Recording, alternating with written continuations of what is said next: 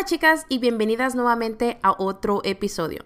Feliz inicio de semana, espero que te encuentres muy bien y muchas gracias nuevamente por estar aquí acompañándome. ¿Quién como yo está tan emocionada que ya estamos en el tiempo de otoño?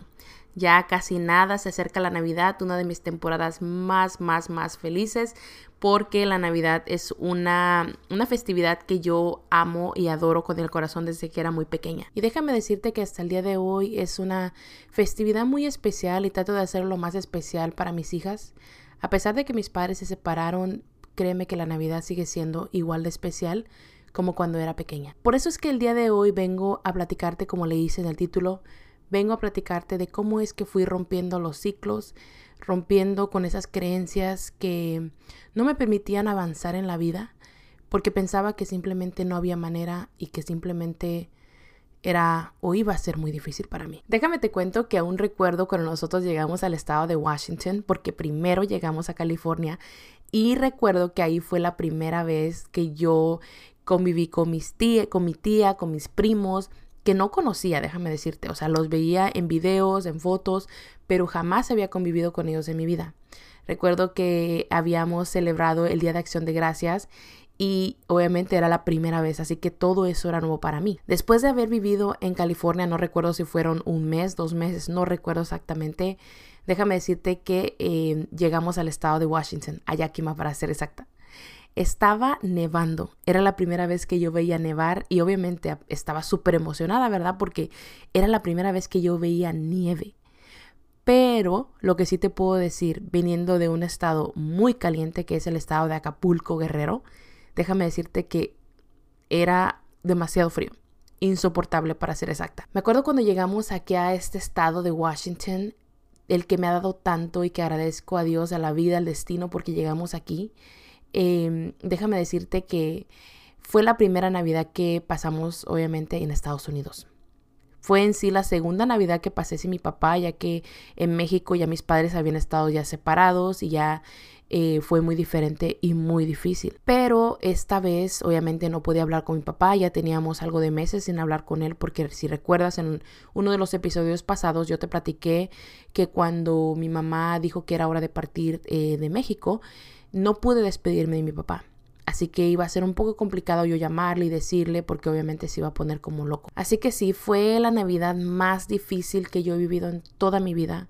Aparte de la primera, eh, obviamente, o la previa a esta que te estoy comentando, porque mis padres, eh, antes de nosotros venirnos a Estados Unidos, habían ya estado obviamente tramitando su divorcio y no se hablaban y todavía seguían en pleitos.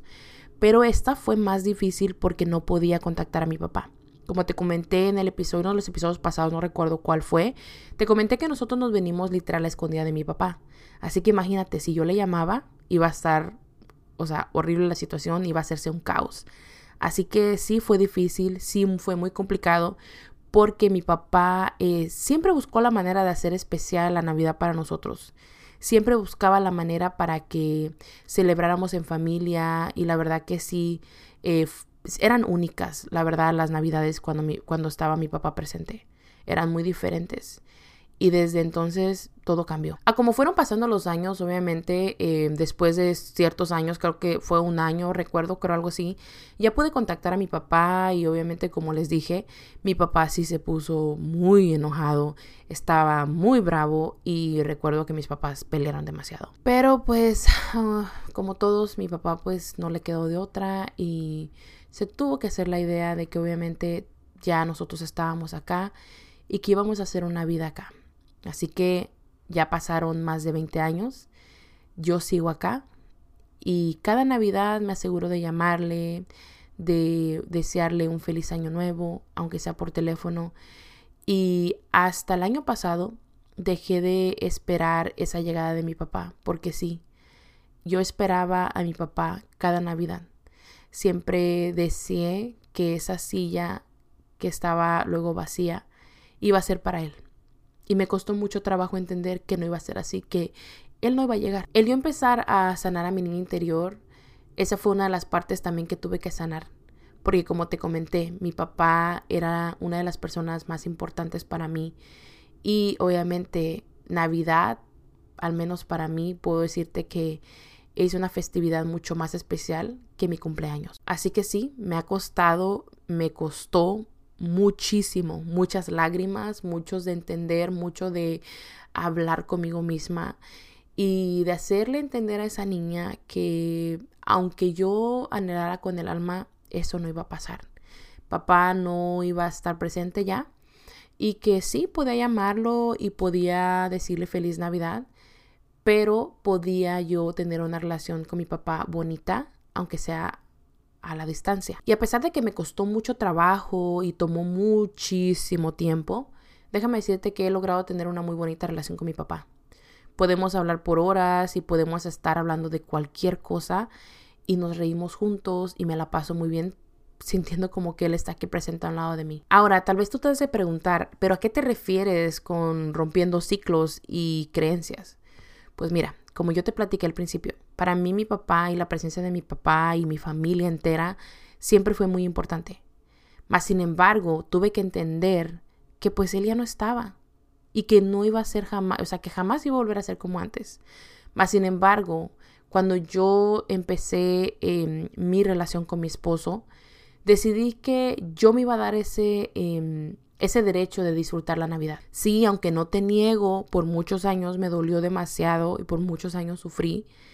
Déjame decirte que buscaba la manera yo de hacerla especial. Y a como han ido pasando los años, la he hecho más y más especial, especialmente porque tengo mis hijas. El poner el arbolito, el poner la música, el ir a festivales, el simplemente hacerlo especial tanto para ellas, tanto para mí, es algo que simplemente me lleva a mi infancia y me hace tan feliz, pero tan feliz que mi corazón se llena de mucha, mucha felicidad. Tuve que aprender que sí, aunque me dolió, que papá ya no estaba, tuve que aprender yo y desaprender cosas que por muchos años no hicieron sentido y que me lastimaron también. Que mis hijas no tenían por qué pagar ese precio, ni mucho menos mi esposo, que ahora ellos son mi familia.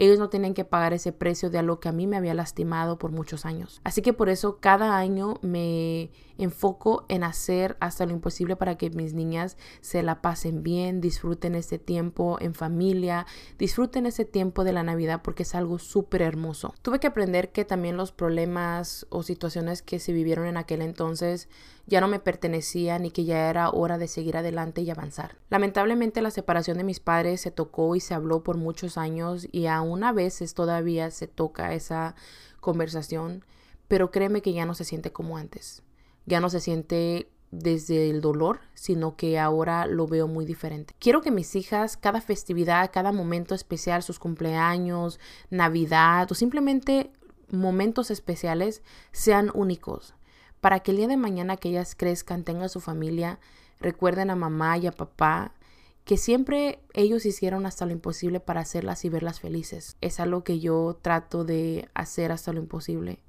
porque ver a mis hijas felices, verlas sonreír, verlas ilusionadas con Santa Claus, con cuando va a llegar la Navidad, porque es algo que yo les he ido transmitiendo a cómo van pasando los años y a cómo ellas han ido creciendo, es algo que me llena el corazón de satisfacción. No quiero que ellas sigan con ese ciclo mío, con ese pasado que yo viví, con ese dolor que me tocó vivir de niña.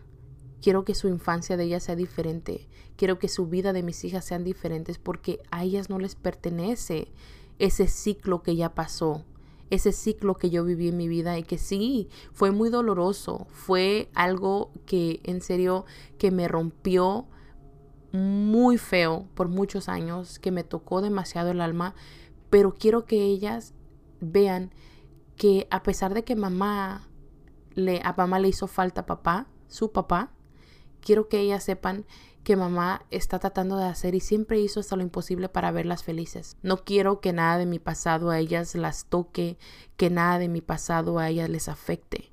Y no es que les quiera dar todo a manos llenas, sino que simplemente darles ese algo que a mí me faltó, que fue ese lado emocional. Lamentablemente, como se los comenté en uno de los episodios pasados, mis padres no, no supieron cómo hacer las cosas y lamentablemente sí nos afectó a nosotros bastante, a mis hermanos y a mí.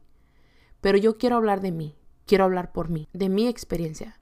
Y que gracias a Dios agradezco que ahora, a pesar de que sí, mi papá hasta el día de hoy me hace falta, más que nada presencialmente, déjame decirte que he podido salir adelante. Y como te comenté, he podido tener una bonita relación con él y aunque yo sé que tal vez no pueda volverlo yo llegar a ver otra vez, sé que yo estoy tranquila. El haber aprendido a perdonar y el haber aprendido a vivir sin él fue algo que me costó demasiado.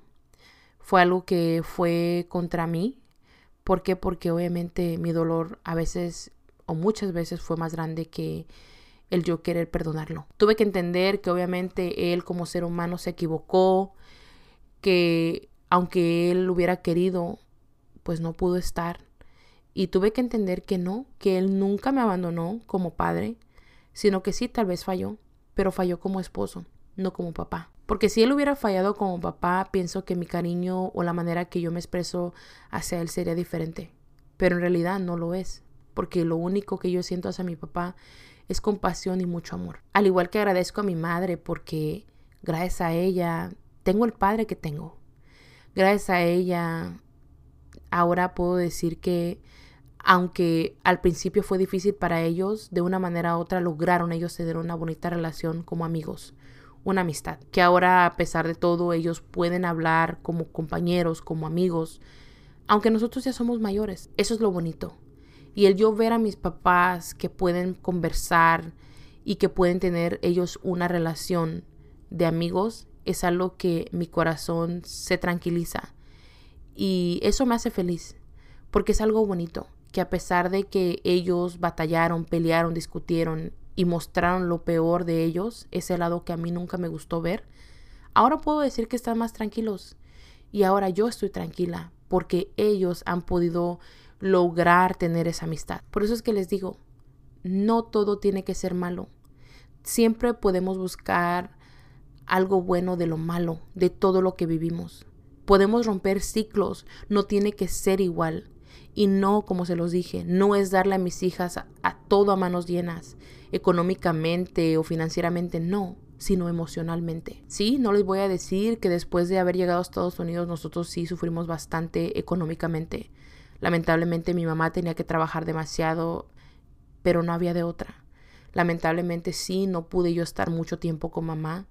Lamentablemente mi mamá tenía que tener dos trabajos y muchas veces me tocó yo cuando llegaba a ella sobarle sus pies o incluso yo escucharla llorar porque ella se preocupaba porque no sabía cómo iba a pagar la renta o los biles porque no le iba a alcanzar. Por eso es que ahora es que yo trato de enfocarme en estar con mis hijas, en el trabajo que tengo, en el pasar tiempo con ellas.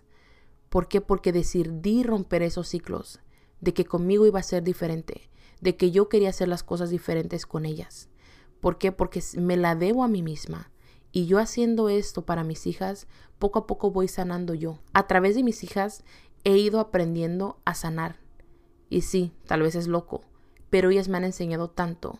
La vida, la experiencia y tal vez la madurez. Mis papás no son ni fueron los mejores, claro que no. Pero algo que sí te puedo decir es que mis papás se amaban demasiado. Se amaron tanto que hicieron de nosotros y de la familia que tuvieron en el tiempo que estuvieron juntos, hicieron lo mejor de ello.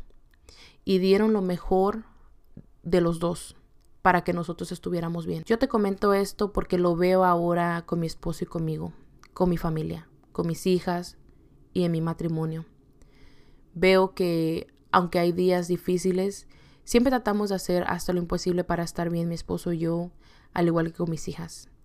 Tratamos hasta lo imposible para que no falte nada en casa y para que obviamente podamos tener un sustento, un techo, al igual que donde dormir, comida y todo lo que se necesita. Cuando somos pequeños, muchas de las veces obviamente no sabemos lo que nuestros papás tienen que hacer para poder ellos incluso darnos un cambio, una, una cambio de ropa, unos zapatos. No sabemos cuánto les cuesta, no sabemos su cansancio, no sabemos cómo les va en el trabajo, no sabemos muchas cosas. Mas, sin embargo, cuando nos convertimos en adultos y tratamos, en este caso como yo, de ver a mis papás con empatía y con compasión, agradezco a Dios y agradezco a la vida por los padres que me dio. Jamás olvidaré cuando mi mamá nos decía que ella pudo haber sido una mamá que nos pudo haber dejado en México y se pudo haber venido nada más ella y podía haber trabajado y mandarnos el dinero. Mas sin embargo ella decidió jalar con nosotros. Fue muy difícil, pero mira que mi madre lo logró. No te voy a negar que obviamente sí, me, me causó mucha depresión, me causó mucha tristeza.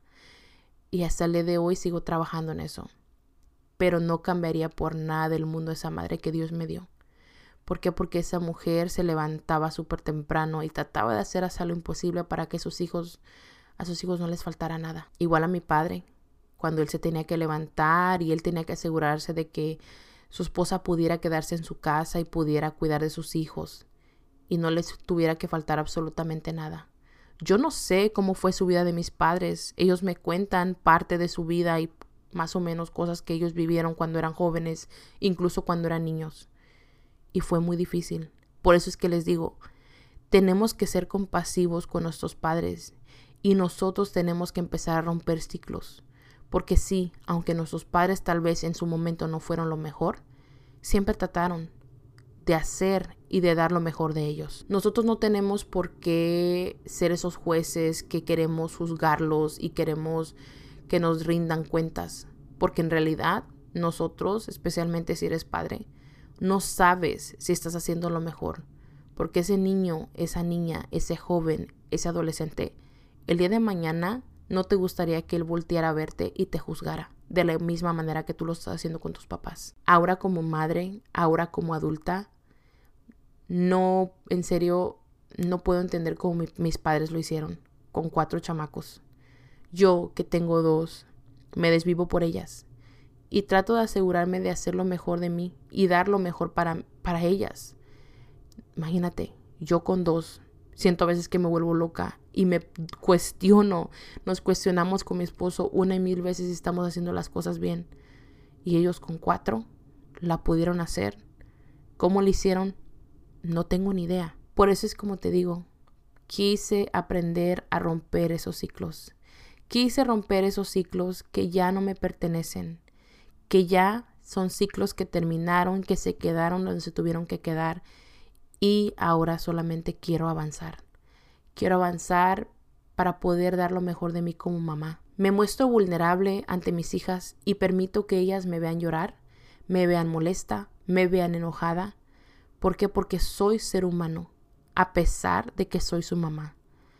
Antes de ser cualquier cosa en este mundo, soy un humano que se va a equivocar y que no, no solo porque llevo ese super título de mamá, quiere decir que soy perfecta, porque no es así y jamás será así. Aún recuerdo, como te platiqué, cuando yo escuchaba a mi mamá llorar, al igual que cuando yo la veía a ella tratando de actuar como si nada estaba pasando, era algo que yo no entendía y yo pensaba que eso era normal, que mamá solo hacía para protegernos para no preocuparnos. Pero ahora de adulta te puedo decir que ella lo hacía porque no quería mostrarse vulnerable, porque ella quería ponerse o siempre mostrarse fuerte y quería siempre tener esa capa de supermamá.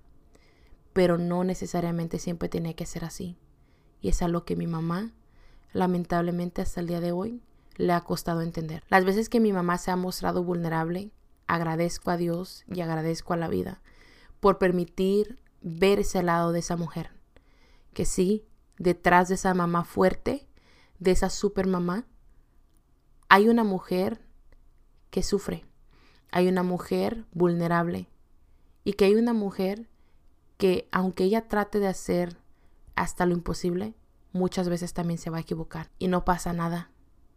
He aprendido tanto yo de eso que ahora me doy permiso de mostrarme vulnerable ante mis hijas y abrazarlas y llorar con ellas y decirles que mamá no está bien cuando yo quiero mostrarme fuerte. Decidí romper ese ciclo porque por muchos años miré a mi mamá así, fuerte, porque eso es lo que ella quería mostrarme.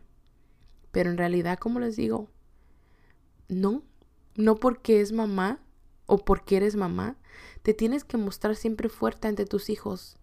Ya es hora de romper esos ciclos, esas creencias que nos contaron y no las creímos demasiado y que no permitimos que nuestros hijos conozcan más de esa mujer, conozcan más de ti, sino que solamente te ven como mamá y quieren o, o pensamos que esa mamá no le duele nada, que siempre está bien, que siempre está sonriendo, que siempre anda haciendo las cosas simplemente porque tiene todas las fuerzas y nunca se cansa, cuando en realidad no es así. Está bien decir, hoy no siento que tengo ganas de hacer todas esas cosas que debería de estar haciendo. Está bien decir, hoy me siento mal, me siento triste, quiero llorar. Decir simplemente cómo te sientes y que tus hijos vean ese lado de ti. No solo la mamá fuerte, sino esa mujer que también se puede sincerar, que te conozcan más a fondo. Igual con mi padre, es lo mismo, que se ha sincerado y me ha permitido igual que a través de y detrás de ese hombre o de ese papá fuerte y que quiere que yo lo vea bien, gracias a Dios me ha permitido ver ese hombre vulnerable. Porque sí, antes de ser papás, mis padres, tú y yo, somos seres humanos. Así que no, mi vida no ha sido fácil, créeme, ni tampoco la tuya estoy segura. Nadie la ha tenido fácil en esta vida. Pero déjame decirte que si nosotros aprendemos a romper ciclos y a cambiar esas creencias, todo es diferente. Esto va a ayudar demasiado a las generaciones futuras. Y yo, en serio, de todo corazón, es lo que más anhelo. Poder simplemente romper esos ciclos conmigo y que no sigan con mis hijas, para que ellas, desde el amor y desde la empatía y desde la compasión, y que ellas entiendan que como mujeres se equivocan así se conviertan en mamás. Que se quiten ese título de ser perfectas, que se quiten ese título de porque soy mujer, tengo que mostrarme fuerte. No, no tiene que ser así, porque yo decidí romper ese ciclo por ellas. Y bueno, chicas, llegamos al final de este episodio. Como escuchaste en este episodio, aquí tuve que sincerarme y sacar hasta lo más profundo de mi corazón y tener que contarte esas situaciones que sí, me dolieron demasiado. Mi vida no fue perfecta hasta el día de hoy. Quiero decirte que yo trato todos los días de dar lo mejor de mí, como mamá, como hija, como esposa, pero sobre todo como mujer, como ser humano. No quiero mostrarme perfecta, no quiero que me vean como esa mujer fuerte, que nada le duele, que simplemente es dura y que no se puede mostrar vulnerable. Todo lo contrario, quiero que puedas ver y escuchar a través de este podcast que sí, soy como tú, soy de carne y hueso, soy un ser humano que también ha tenido sus dolencias y las seguiré teniendo por el resto de mi vida, porque son cosas de humanos. Así que bueno, espero que este episodio te haya gustado. Espero que algo que haya dicho yo aquí en este episodio te incomode, te moleste y quieras hacer algún cambio. Espero que tú te animes a romper ciclos y creencias que por muchos años te has contado y que te han prevenido de tu poder disfrutar y de romper esos ciclos con los tuyos. Si te gustó este episodio, me encantaría que me mandes una captura de pantalla, lo compartas y simplemente sigas aquí conmigo la próxima semana. Así que bueno, me despido chicas, las quiero mucho y nos estamos escuchando en el próximo episodio. Hasta luego.